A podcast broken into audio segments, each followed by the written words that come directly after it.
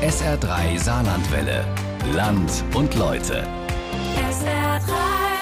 Wenn Sie durch die Natur laufen und plötzlich einen Vogel hören oder ein Kraut am Wegrand sehen oder eine Pflanze, wissen Sie bei allem sofort, was es ist? Manchmal ist das ganz leicht, aber manchmal hat man auch einfach keine Ahnung, oder? Und diese Ahnungslosigkeit wird immer größer, was die Bestimmung von Arten angeht bei vielen Leuten, trotz Apps auf dem Handy, die da helfen. Mit dem Bestimmen von Arten beschäftigt sich die Saarländische Akademie für Artenkenntnis.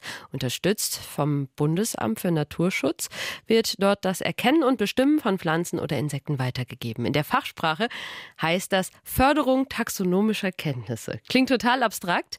Es hilft aber nur einen Weg, und zwar ausprobieren, rausgehen und Arten bestimmen. Und das hat Dagmar Scholle heute für uns gemacht.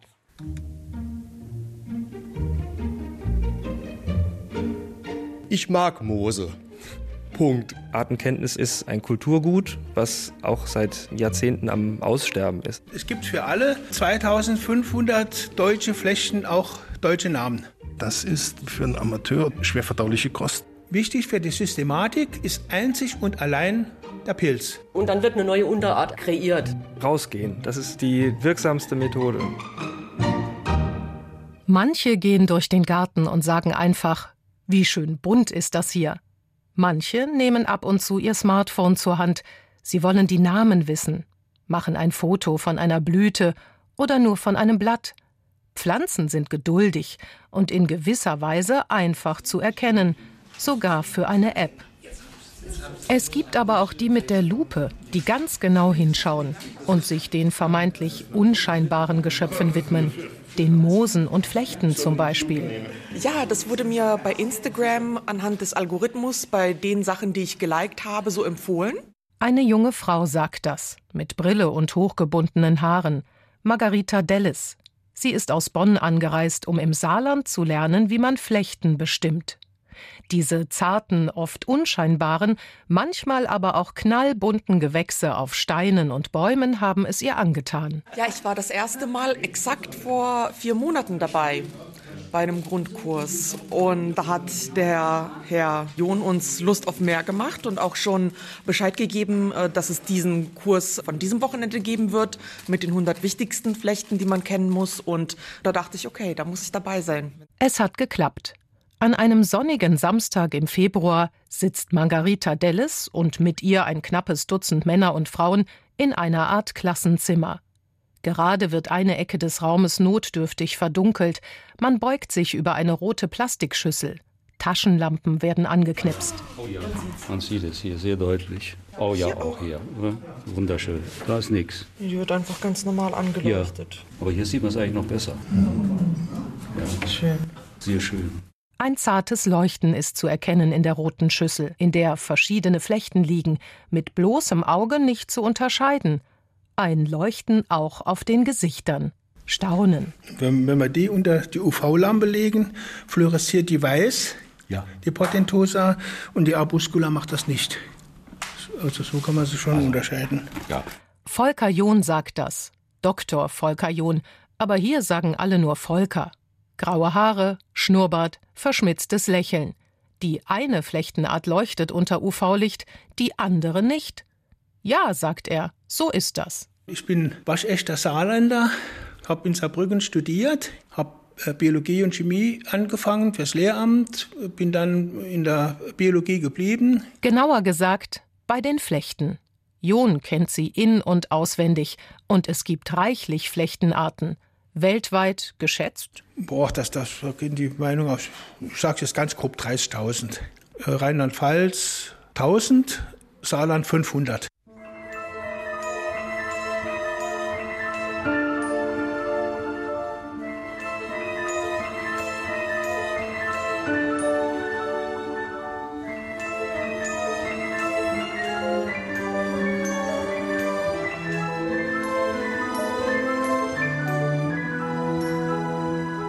Die Flechten könnten auch Schmetterlinge sein oder Vögel, Lurche, Kriechtiere, Blütenpflanzen oder Wildbienen, Gräser oder Kräuter, Bäume oder Sträucher. Es geht ums Prinzip. Ihr müsst jetzt keine Flechten kennen, ihr müsst ja nicht alle kennen. Ihr müsst auch nicht unbedingt jetzt alles bestimmen können. Ihr müsst nur wissen, dass es das gibt. Wissen, dass es das gibt. Wissen, dass es was genau gibt. Arten? Dass ein Moos etwas anderes ist als eine Flechte? Oder wissen, dass es Flechtenarten gibt, die man zum Leuchten bringen kann? Um welches Wissen geht es überhaupt, wenn wir von Artenkenntnis reden? Wir laufen durch endlose Flure im ehemaligen Zechen- und Verwaltungsgebäude der Grube Reden. Früher war hier Bergbaubetrieb, jetzt ist es Sitz gleich mehrerer Institutionen. Eine davon die Saarländische Akademie für Artenkenntnis, kurz SAKA. 2020 ins Leben gerufen, seither nach und nach ausgebaut. Auch der Flechtenkurs von Volker John ist Teil des Akademieangebotes. Im Prinzip, je tiefer man in eine Artengruppe einsteigt, desto mehr Fragen kommen erstmal. Thomas Schneider sagt das, Leiter der Saarländischen Akademie für Artenkenntnis, SAKA. Und dann ist das natürlich so ein bisschen Forscherdrang, der auch kommt. Man kommt immer tiefer in die Materie und das ist dann das Spannende dran. Das kann man auch nicht wirklich trennen. Wo ist der ja, der Übergang von Liebhaber zum Kenner und vom Kenner zum Spezialisten, das sind alles fließende ja, Übergänge. Ziel erreicht. Ein sehr großer, hoher Raum, kein Tageslicht, überall Regale, die botanische Sammlung. Ist, gehört zur Hälfte im Land etwa und zur Hälfte der Delatinia, so ganz grob. Und die sind beide hier untergebracht. Die Delatinia ist die naturforschende Gesellschaft des Saarlandes, 1968 gegründet als Verein ehrenamtlich tätiger Artenkenner. Wir stehen in einer Schatzkammer. Das Gedächtnis der Pflanzen des Saarlandes ist hier untergebracht. Schneider zieht einen winzigen Teil dieses Gedächtnisses aus dem Regal. Eine Kiste aus stabilem Karton. Die sind 150 Jahre alt und die existieren immer noch. Und dann liegen hier diese Belege halt abgelegt in Kisten, hier festgehalten mit Bändern und kräftigen Habarpappen. Ich muss jetzt mal schauen, die hier sind systematisch geordnet. Das ist ein Zettel, was alles drin liegt. Also das ist Antenaria, Alpina, Carpatica, Dioica, also Antenaria. Ähm, da muss ich jetzt mal den deutschen Namen überlegen. Fällt mir gerade nicht ein. Gewöhnliches Katzenpfötchen. Antenaria dioica, auch als anspruchslose Gartenpflanze beliebt. Gibt es auch alte Belege aus dem 19. Jahrhundert? Jetzt muss ich schauen, dass das hier alles sorgfältig aufmache, dass ich nichts durcheinander werfe. Das ist immer gefährlich, weil wenn man das dann falsch wegräumt, findet man nichts mehr. Gepresste, getrocknete Pflanzen, manche vor über 150 Jahren gesammelt, die damalige Begeisterung von Naturforschern, sorgfältig gehütet. Kann die dann auch anhand des Papiers erkennen. Das müsste was Altes sein. Schauen wir mal. Ja, hier ist ein Beleg von 1883 noch der Original Bartzettel. Er hat ihn 1887 erhalten. Das war also ein Graf aus der Nähe von Paris. Und sein Hobby war das Herbarisieren, das Pflanzen sammeln und tauschen. Seinerzeit ging es ja nicht anders. Die Pflanze mal eben kurz fotografieren? Ein damals unvorstellbarer Gedanke. Also wurde gesammelt, zwischen Zeitungspapieren gepresst und getrocknet, genau beschrieben, was man sah, eingeordnet, ausgetauscht. Aber heutzutage? Ganz wichtig ist, dass man eben weiß, also es gibt einmal das Gesagte und das Gemeinte. Ne? Wenn man über eine Art spricht, ist es ganz wichtig, dass man äh, die Art auch in der Hinterhand hat und zeigen kann, die meinen wir damit. Nikolas Griesang. Bei der Artenkennerakademie ist er für die Gestaltung des Kursangebotes zuständig. Als Einbindung in die Kurse spielt sie eben dahingehend eine Rolle, dass wir Belege rausholen und anhand beispielsweise jetzt nehme ich mal den Fuchsschädel an der Zahnformel dann zeigen kann, das ist ein Fuchs und das kann kein Hund sein, obwohl es ziemlich ähnlich aussieht, aber die Zähne, die sagen hier ganz eindeutig, das ist ein Fuchs. Von der Botanik auf den Hund gekommen.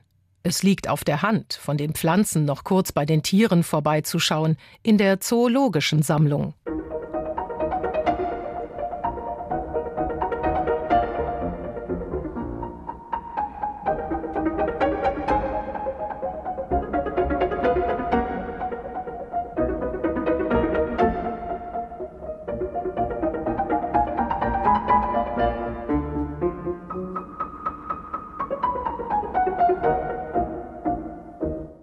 Kästen voller Käfer, riesengroße Falter, Libellen, Wanzen. Wir sind bei den Insekten, in der entomologischen Sammlung, wie es korrekt heißt. Beeindruckend. Das ist jetzt die Entomologie. Hier sind die wertvollsten Objekte, die wir haben, weil sehr viele sogenannte Typusbelege da sind. Also das sind die Originalbeschreibungen, gehen auf diesen Beleg zurück. Das klingt etwas nüchtern, sehr wissenschaftlich. Thomas Schneider, eigentlich ja Botaniker, zeigt auf einen Schrank mit wunderschönen Schmetterlingen. Sorgfältig präpariert und aufgespießt. Es gibt hier Exemplare von Faltern aus Südamerika in der Sammlung, von denen nur noch dieses Exemplar auf der Welt existiert. Man weiß nichts mehr über die Art. Sie ist vermutlich ausgestorben.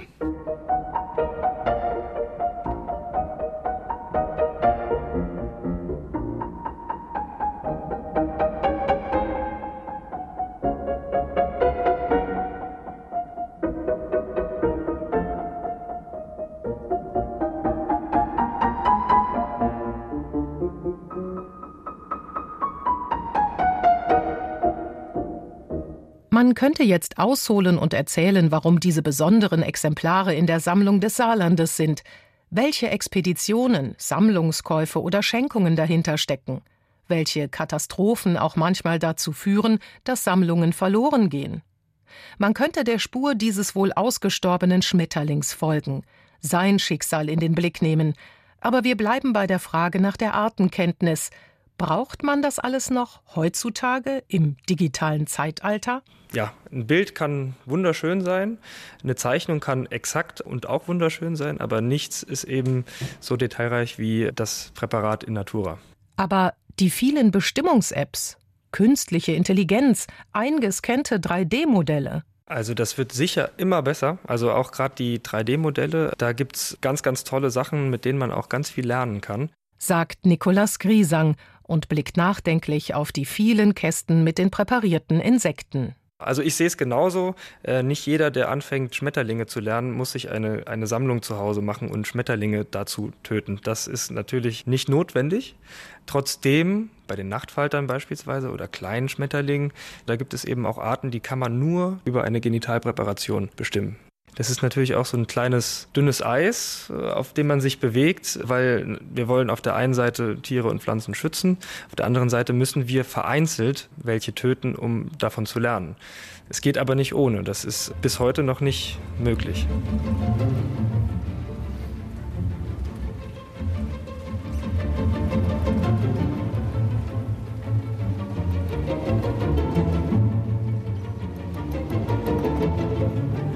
Eine saarländische Akademie für Artenkenntnis also. Sie ist die Antwort auf ein Problem, das man auch mal klar benennen sollte. Denn irgendwas mit Artensterben reicht ja nicht. Das Grundproblem ist im Prinzip, dass die Menschen, die sich mit den Arten auskennen, genauso aussterben wie die Arten selber. Das wird in verschiedenen Studien auch bewiesen. Gerade auch bei Kindern, also in der Schulbildung spielt Artenkenntnis keine Rolle mehr. In der universitären Bildung ist es ähnlich. Das Problem ist schon lange erkannt. Erosion der Artenkenner lautet das Stichwort, Titel einer Studie von 2014. Schon damals wurde festgestellt, innerhalb von 20 Jahren 20 Prozent weniger Menschen mit guter Artenkenntnis. Und der Effekt ist eben, dass wir keine Menschen mehr haben, die Artenkenntnis besitzen. Zumindest sehr, sehr wenige und wenn dann in sehr hohem Alter. Volker John zum Beispiel, der Flechtenkundler, ist Jahrgang 1952. Damit gehört er fast noch zu den Jüngeren. Wenn diese Mentoren irgendwann auch nicht mehr da sind, dann wird es schwierig, diese Bestandteile der Artenkenntnis, die nicht in Büchern gelernt werden können, vermitteln zu können. Und das ist jetzt im Prinzip die allerletzte Chance, weil die meisten sind weit über 80.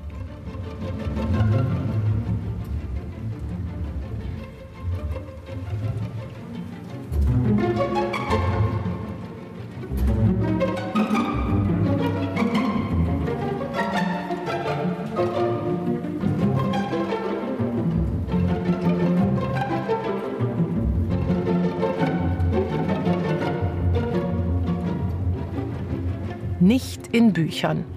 Es gibt unendlich viele Bücher, in denen Tiere und Pflanzen, alle Arten von Geschöpfen ganz genau beschrieben werden wissenschaftliche Werke, Fotobände, Bilderbücher und eben auch Apps. Aber man muss wissen, wonach man sucht draußen. Das ist eben diese Schwierigkeit, ja, der wir uns stellen. Dazu braucht es Menschen, die eben mit einem rausgehen und einem das zeigen anhand des Biotops. So lernt man dieses Kontextwissen darum, was ganz wichtig ist bei der Artenkenntnis. Egal ob Buch, App oder was auch immer.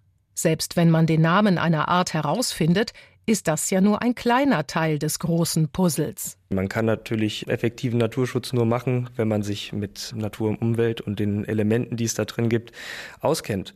Den Link da zu bekommen, ne, also alles ist Wechselwirkung, den Menschen klarzumachen, dass wenn dieses Käferchen jetzt hier ausstirbt, dass das vielleicht sogar Auswirkungen auf mein Dasein als Mensch hier hat, das ist eine große Aufgabe, eine schwierige Aufgabe, die man auch erstmal fassen muss. Und kleine Ergänzung, das bereits ausgestorbene Käferchen, Stichwort Insektensterben, das vermisst nur, wer es kennt, wer die Lücke sieht im Ökosystem. Eine App kann das nicht. Erstmal muss man es ja kennen. Was man nicht kennt, dazu weiß man ja nichts. Und das ist ja das große Problem. Thomas Schneider, der Leiter der Saarländischen Artenkennerakademie. Seit Herbst 2020 ist er in dieser Funktion. Für das große Problem müssen Lösungen gefunden werden dass man sich überlegt hat, wie kann man das Ganze ein bisschen in eine andere Richtung lenken und kam auf die Idee, okay, wir versuchen mal eine neue eine Artenkennerakademie oder eine Akademie für Artenkenntnis aufzubauen und hat dann überlegt, machen wir das alleine? Nein, dann hat man sich einen gesamten größeren Kontext gesucht und in diesem größeren Kontext wurde ein Projekt initiiert. Dieses Projekt nennt sich dann Förderung taxonomischen Wissens als Grundlage für den Naturschutz, kurz FÖRTAX. Zwei Abkürzungen also, um die man jetzt nicht herumkommt. FÖRTAX ist der große Rahmen. 4,3 Millionen Euro Förderung, sechs Jahre Laufzeit, also noch bis 2026 drei beteiligte Institutionen, das Museum Alexander König in Bonn, die Fachdidaktik Biologie ebenfalls Bonn und die Naturforschende Gesellschaft De Latinia im Saarland. Deren Part ist der Aufbau der Akademie für Artenkenntnis SAKA. Die anderen Kollegen begleiten uns teilweise fachdidaktisch, schauen, ob man was optimieren kann bei der didaktischen Vermittlung, führen auch zum Teil Schulungen durch für unsere Dozenten. Die anderen Kollegen kommen dafür manchmal auch aus Bonn ins Saarland gereist. Denn es geht ja darum, Ideen zu entwickeln. Wie schafft man es, Menschen zu begeistern für Artenkenntnis? Manchmal passieren dann seltsame Dinge.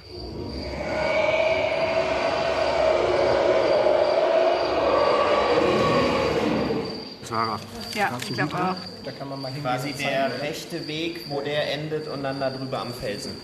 Und den Drachen da oben? Bei dem rechten rechts. Weg. Bei dem rechten ja, Weg. und hoch. Jetzt und hoch. weiter nach oben. Da oben rechts ist der Drache. Da oben rechts ist der Drache, der hat sehr kleines. Ja. Eine Handvoll Menschen in einem Raum.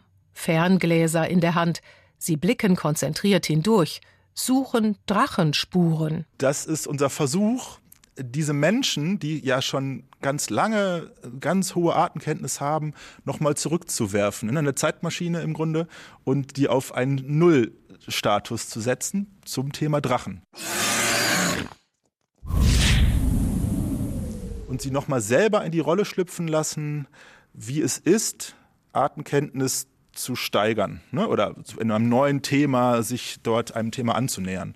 Die Blicke durch die Ferngläser richten sich auf eine Leinwand. Dort ist eine felsige Landschaft zu sehen. Um Spuren zu entdecken, muss man sehr genau hinschauen, hinhören, diskutieren, was man sieht, sich austauschen, Merkmale beschreiben, sie mit der Bestimmungsliteratur für Drachen abgleichen, die praktischerweise im Raum ausliegt. Ja, die Augen, Augen rote Augen. Okay, und was noch? Habt ihr noch was gesehen? Nee. Ich habe nur rote Augen gesehen. Man konnte noch den Schwanz sehen, so ein bisschen links von den Augen. Okay. Mhm. Mit dem Schatten vom Schwanz. Hat den jemand gesehen? Nee. Wenn wir jetzt so einen Kurs anbieten, haben wir dann einen Experten da sitzen, der ist Experte für Moose. Haben wir eine Expertin für Libellen. Haben wir einen, weiß ich nicht, einen Experten für Myriapoden. Und wo die aber alle nicht Experten sind, das ist Drachen. Jonathan Hense sagt das. Gemeinsam mit seinem Kollegen Mario Stehle, beide Uni Bonn, hat er die Drachenschulung entwickelt und testet sie jetzt aus an seinen Kollegen, den Artenkennern der Saarländischen Akademie, die sich mit allem Möglichen auskennen, nur eben nicht mit Drachen. Ne, weil man das jetzt quasi am eigenen Leib gespürt hat, wie das ist, wenn jemand was vorsagt zum Beispiel. Oder wenn man gar keine Hilfe hat und total hilflos ist. Oder wie das ist, etwas zu hören, zu fühlen, zu schmecken und zu riechen zum Beispiel, was das äh, mit uns macht. Ne? Und dafür eben Drachen. Weil wir da eben versucht haben, all diese Vielfalt an Methoden und Ansätzen eben bei einem Laien anzuwenden. Quasi. Hense ist Fachdidaktiker für Biologie, bildet also künftige Biologielehrer und Lehrerinnen aus und ist eben auch Mitarbeiter des Förtax-Projektes zur Förderung der Artenkenntnis. Artenkenntnis ist im Grunde eine Begriffwelt für unsere Umwelt. Und wenn wir dann mit dieser Begriffwelt im Kopf, mit Artenkenntnis im Kopf durch die Umwelt gehen, haben wir eine Verbindung dazu. Und das tut uns gut.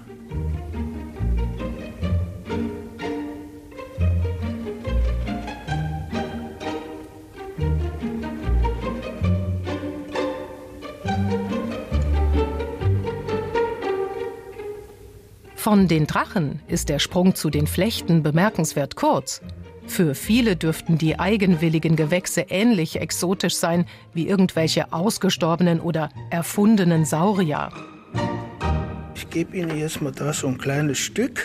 So, und dann nehmen Sie das in den Mund und lecken das mal ab, ganz kräftig. Das dauert eine Zeit lang. Flechten schmecken, hm, so ein bisschen bitter? Hm, Würde ich sagen, nein. Es ist sehr bitter.